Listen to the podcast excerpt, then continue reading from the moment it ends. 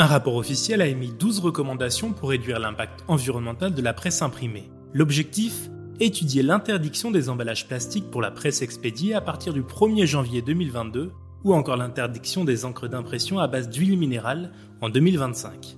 Aujourd'hui, 180 secondes ou presque pour faire le point sur le coût de ces mesures pour la presse.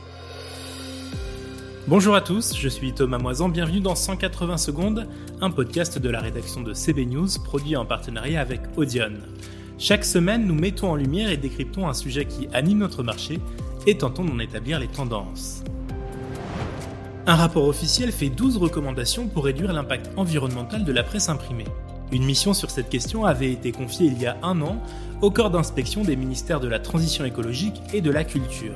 Il s'agissait notamment d'évaluer l'impact des mesures prévues dans la loi relative à la lutte contre le gaspillage ou loi AGEC, comme l'interdiction des emballages plastiques pour la presse expédiée à partir du 1er janvier 2022 et l'interdiction des encres d'impression à base d'huile minérale en 2025.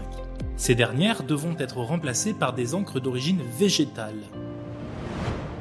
Selon une synthèse du rapport, ces mesures auront un coût important.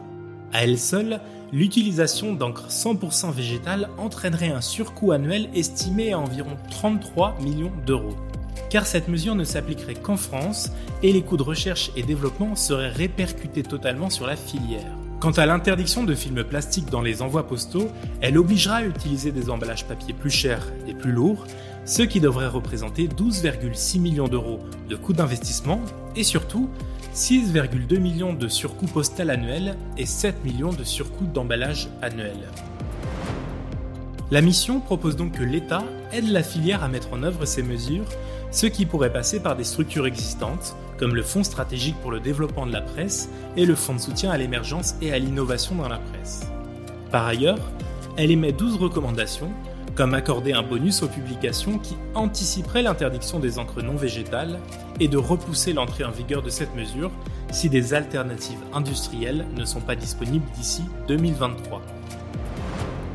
Mais la mission suggère aussi par cohérence d'étendre l'interdiction des films plastiques à toute la presse imprimée, qu'elle soit vendue en kiosque ou expédiée, y compris dans les publications adressées de type rapport d'activité ou magazine de marque. Merci de nous avoir écoutés. N'hésitez pas à consulter le site web de CB News pour en savoir plus et bien sûr à vous abonner à ce podcast. Quant à moi, je vous retrouve la semaine prochaine.